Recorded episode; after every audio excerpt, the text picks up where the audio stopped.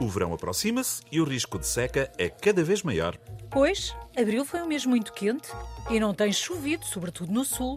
O problema é que a água é um bem escasso e em Portugal não há uma estratégia para a usar racionalmente. Segundo os especialistas hídricos, a água é usada à vontadinha. Talvez seja um erro de percepção.